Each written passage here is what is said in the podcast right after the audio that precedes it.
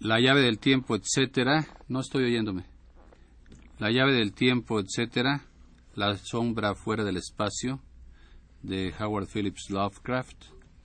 Participan Patricia Illades, Roberto Aimes, Homero Bazán Longi, Carlos Montaño y estamos en el estudio 2. Juan López Moctezuma. El Consejo Nacional para la Cultura y las Artes y Radio Universidad presentan. Thank you.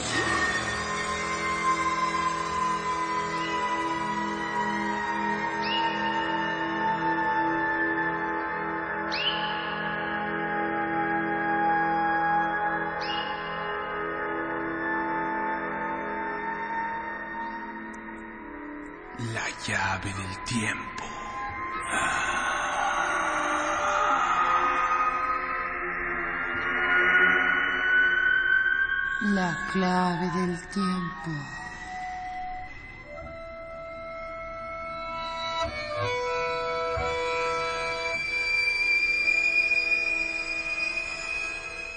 La nave del tiempo.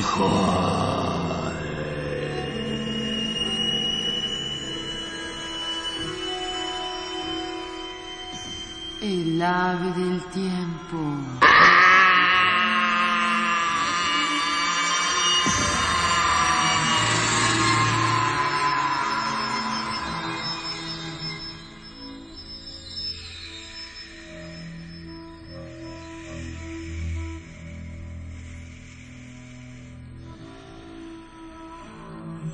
Sombra fuera del espacio de Howard Phillips Lovecraft.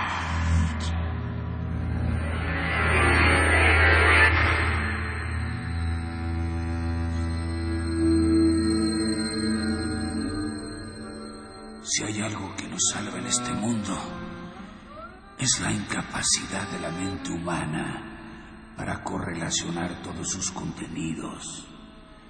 Vivimos en una isla de ignorancia en medio de los mares negros del infinito y no estamos hechos para viajar lejos.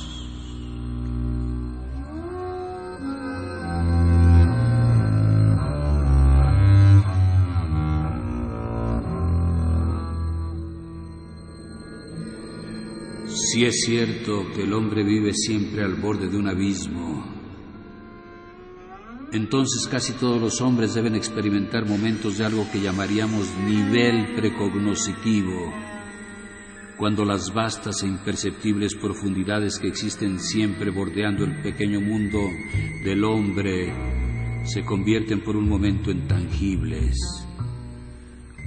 Cuando el terrible pozo de conocimiento sin frontera que incluso las mentes más brillantes solo han vislumbrado, asume una apariencia borrosa capaz de llenar de terror al corazón más duro.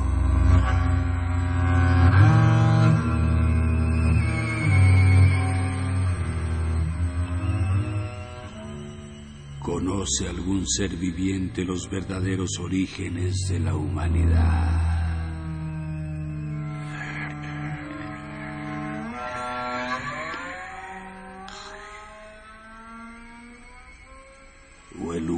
Que al hombre le corresponde en el universo.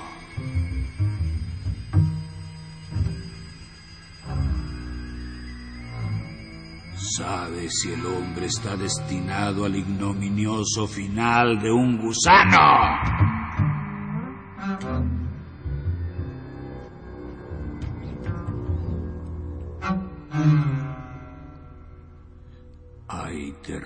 Que caminan por los pasillos de los sueños cada noche, que embrujan el mundo de los sueños. Terrores que pueden relacionarse con los aspectos más mundanos de la vida cotidiana. Cada vez estoy más convencido de la existencia de un mundo fuera de este en que estamos, lindante con él pero quizá completamente alucinatorio.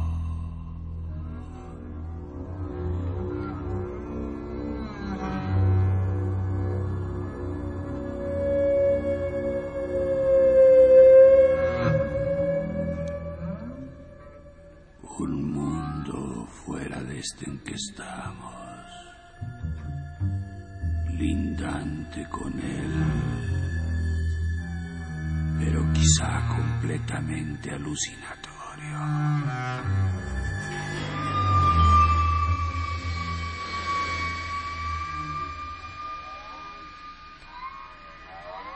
Sin embargo, no ha sido siempre así. No fue así hasta que conocí a Amos Piper.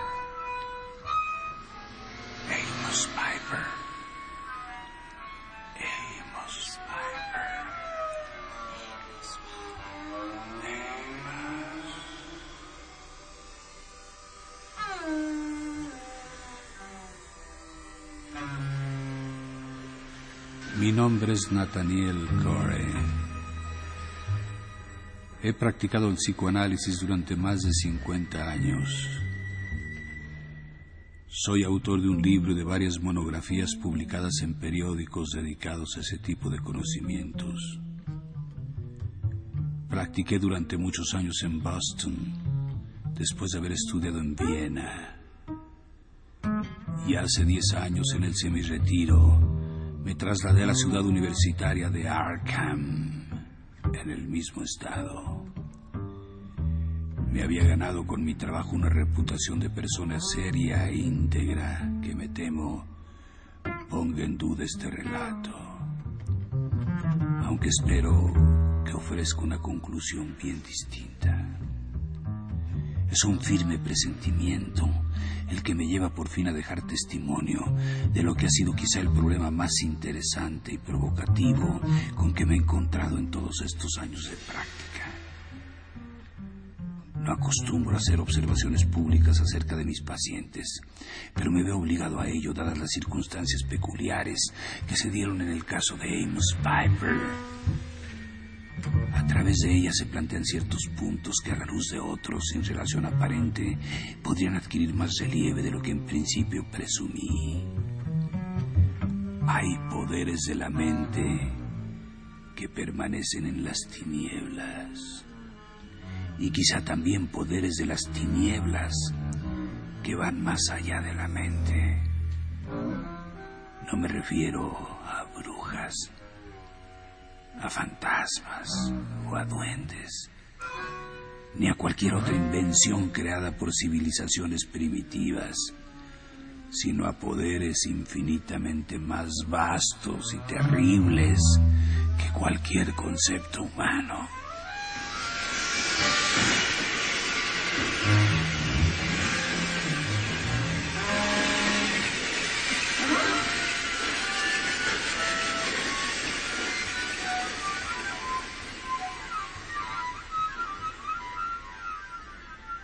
El nombre de Amos Piper no será desconocido para mucha gente, especialmente para aquellos que recuerden la publicación de investigaciones antropológicas que llevan su nombre hará cosa de unos 10 años, más o menos.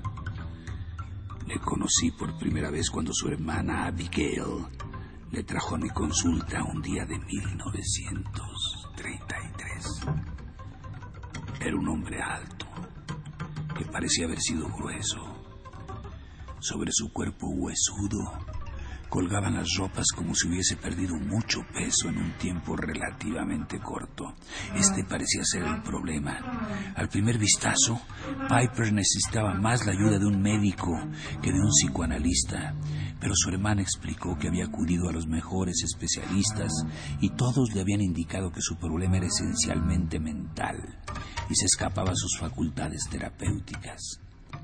A la señorita Piper le había sido recomendado por varios colegas y también algunos compañeros de Piper en la facultad de la Universidad de Miskatonic habían insistido en esa recomendación emanada del consejo médico que le había atendido. La suma de estas razones fue la que les condujo a pedirme una cita.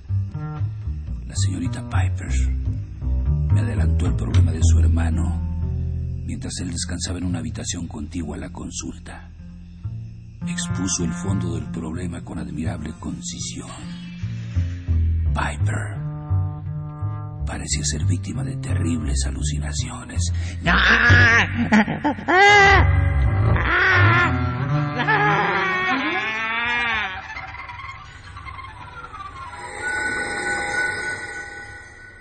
Visiones que se apoderaban de él cada vez que cerraba los ojos o bajaba los párpados, mientras estaba despierto y en sueños, mientras dormía.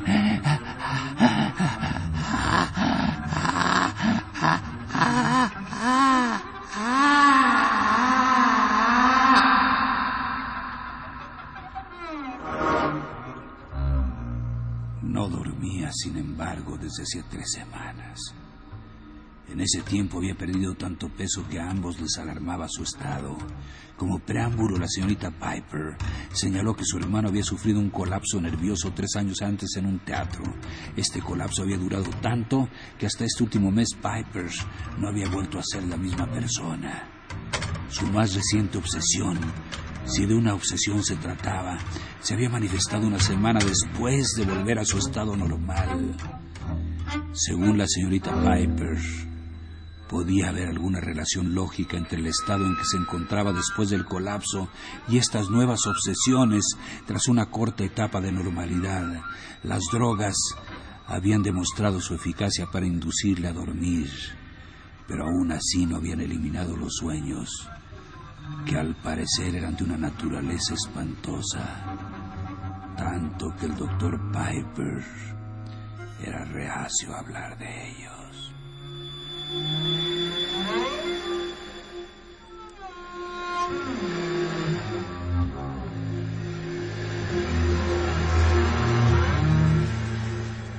La señorita Piper contestaba con franqueza las preguntas que yo le hacía, pero revelaba falta de conocimiento acerca de la verdadera situación de su hermano. Me aseguró que en ningún momento había dado muestras de espíritu agresivo, pero que andaba distraído con frecuencia y establecía entre él y el mundo en que vivía una clara línea de separación, como si viviese encerrado en un caparazón que le aislase de ese mundo. La señorita Piper se marchó y yo me puse a examinar a mi paciente. Le vi sentado junto a mi escritorio con los ojos muy abiertos a costa de un gran esfuerzo, pues el globo del ojo estaba inyectado en sangre y el iris parecía estar nublado.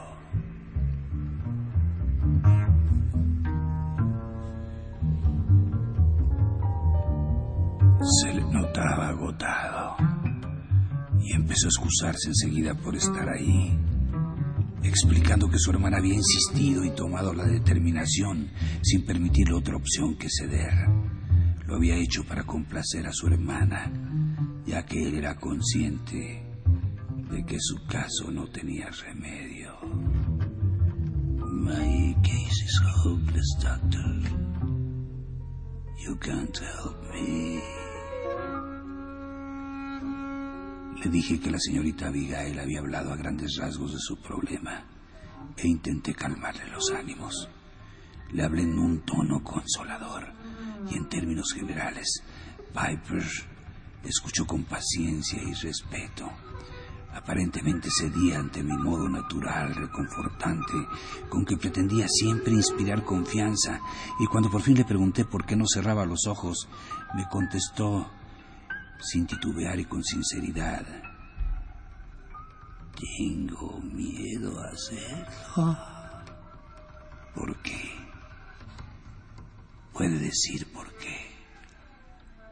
En cuanto cierro los ojos, aparecen en mi retina extrañas figuras geométricas y diseños, junto con tenues luces y formas de lo más siniestras, parecidas a unas enormes criaturas inimaginables por un hombre. Y lo más terrible de ellas es que son criaturas inteligentes e inconmensurablemente desconocidas.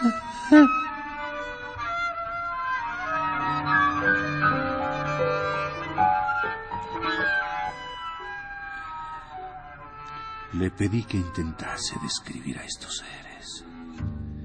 Tropezaba con dificultades para hacerlo. Sus descripciones eran vagas, pero asombraba lo que sugería. Ninguno de estos seres eh, parece estar claramente formado. Parecen conos rugosos que pueden ser de origen vegetal o animal. Hablaba con una convicción rotunda y me describía con esfuerzo aquellas sorprendentes criaturas con las que soñaba tan intensamente. Me chocó la intensidad de su imaginación. Quizá existe un nexo entre esas visiones y la larga enfermedad que había sufrido. Parecía poco dispuesto a hablar de esto, pero al cabo de un rato lo hizo algo inseguro en un lenguaje inconexo. Those beings are strange, strange beings. I never saw like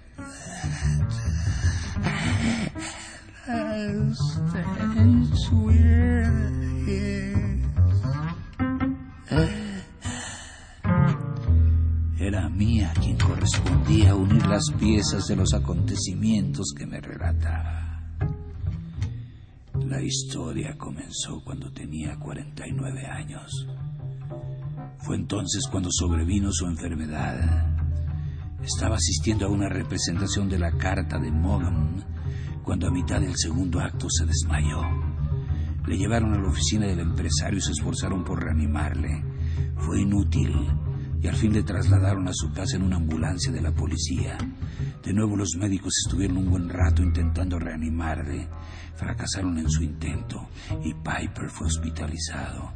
Estuvo en estado de coma durante tres días, transcurridos los cuales recobró el conocimiento.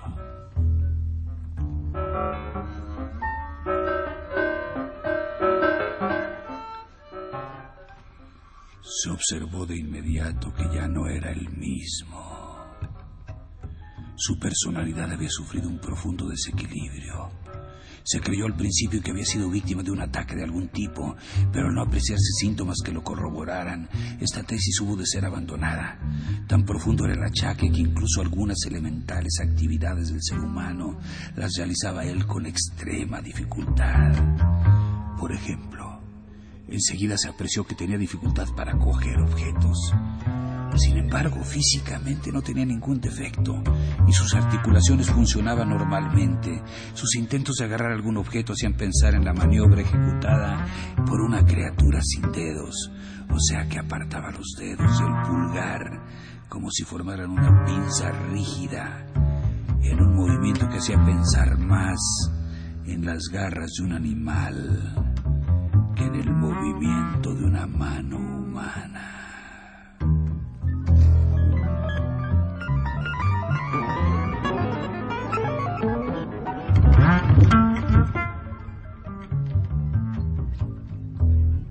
este el único aspecto sorprendente de su recuperación, llamémosla así.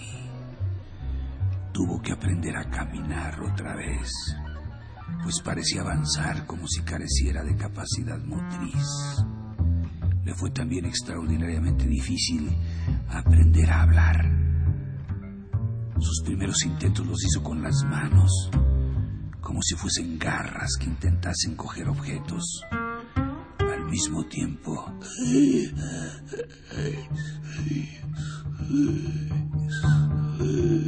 emitía curiosos sonidos, como silbidos,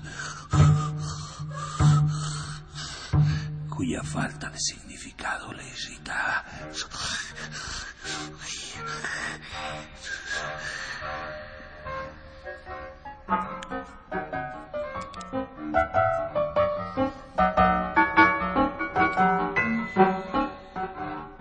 Su inteligencia no parecía haber sufrido ningún daño, pues en menos de una semana dominaba todos los actos vulgares que componen la vida cotidiana de un hombre.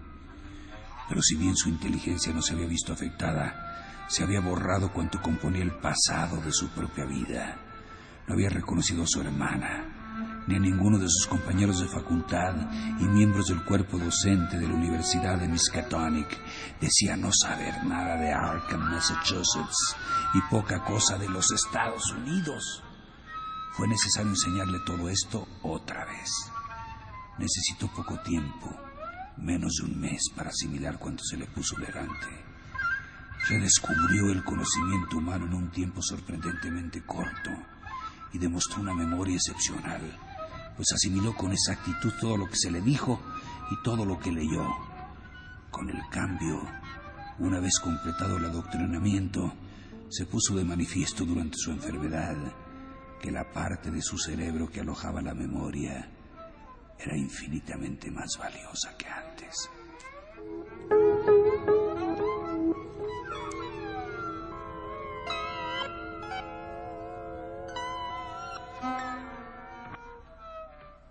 Fue después de hacer todos estos ajustes a su nueva situación cuando Piper comenzó a actuar de una forma que él mismo denomina inexplicable.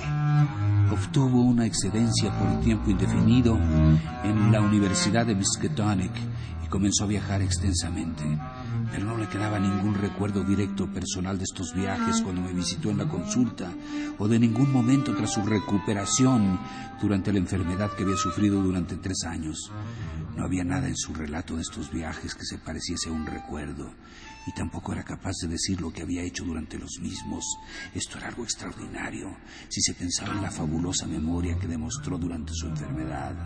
Le habían dicho cuando se recuperó, valga el término, que había ido a extraños y lejanos lugares del mundo, el desierto arábigo, las extensiones de Mongolia, el círculo ártico, las islas de Polinesia, las Marquesas y el antiguo país inca del Perú.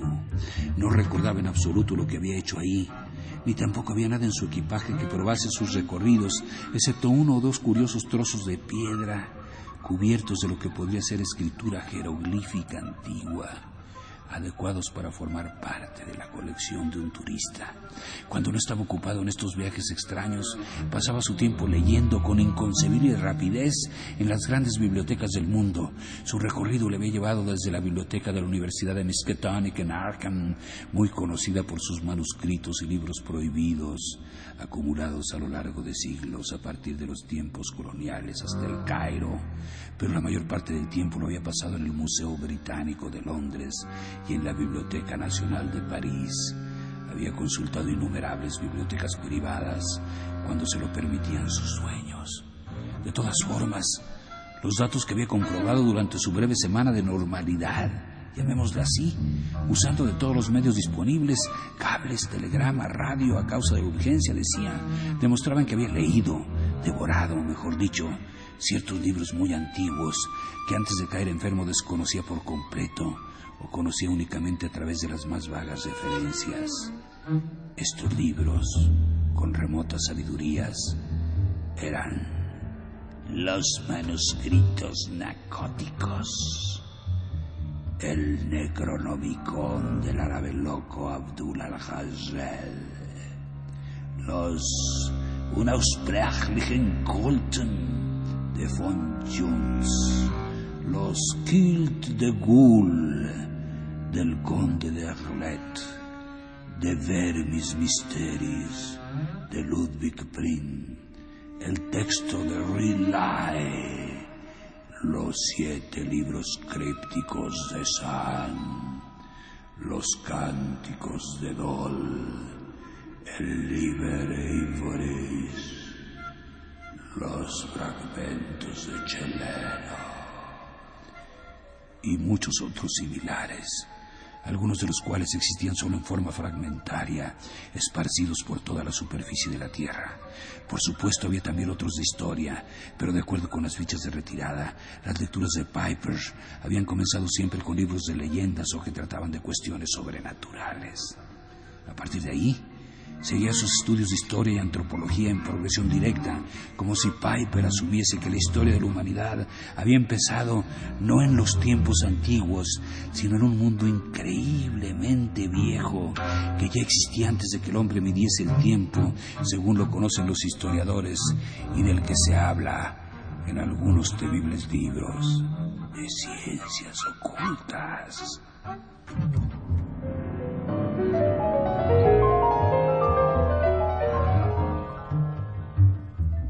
También se sabía que había tenido contactos con otras personas a las que no conocía previamente, pero que al encontrarse en el lugar que fuese parecían tenerlo todo preparado.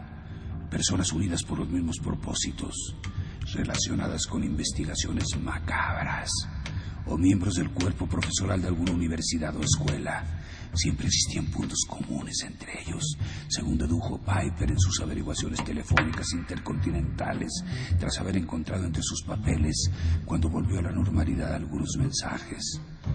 Todos y cada uno habían sufrido un idéntico, muy similar estado de postración al que había pasado Piper a partir de la noche del teatro aunque esta forma de actuar no tenía nada que ver con la vida de Piper antes de su enfermedad, una vez adoptada se mantuvo bastante consistente durante todo el tiempo en que estuvo enfermo. Los extraños e inexplicables viajes que había hecho poco después de haberse acostumbrado de nuevo, tras su recuperación, a vivir entre sus colegas y familiares, habían continuado durante los tres años en que no había sido el mismo.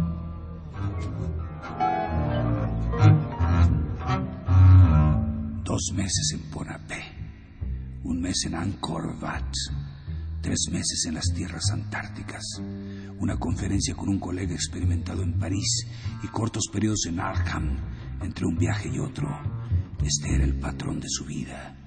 De esta forma pasó los tres años anteriores a su completo restablecimiento.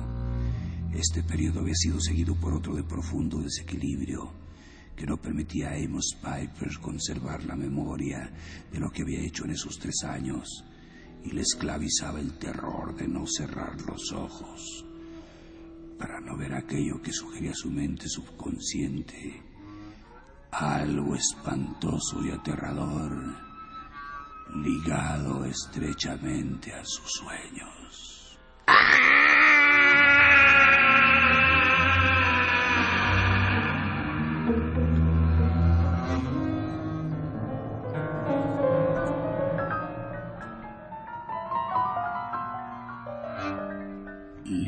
habla el murmurador en la oscuridad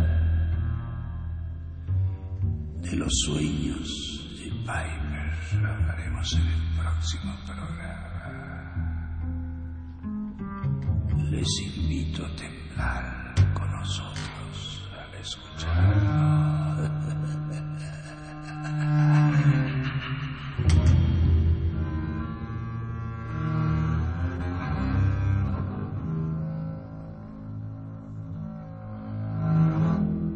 El Consejo Nacional para la Cultura y las Artes y Radio Universidad presentaron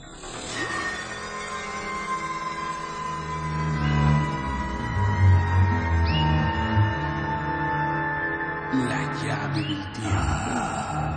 La clave del tiempo. La nave del tiempo.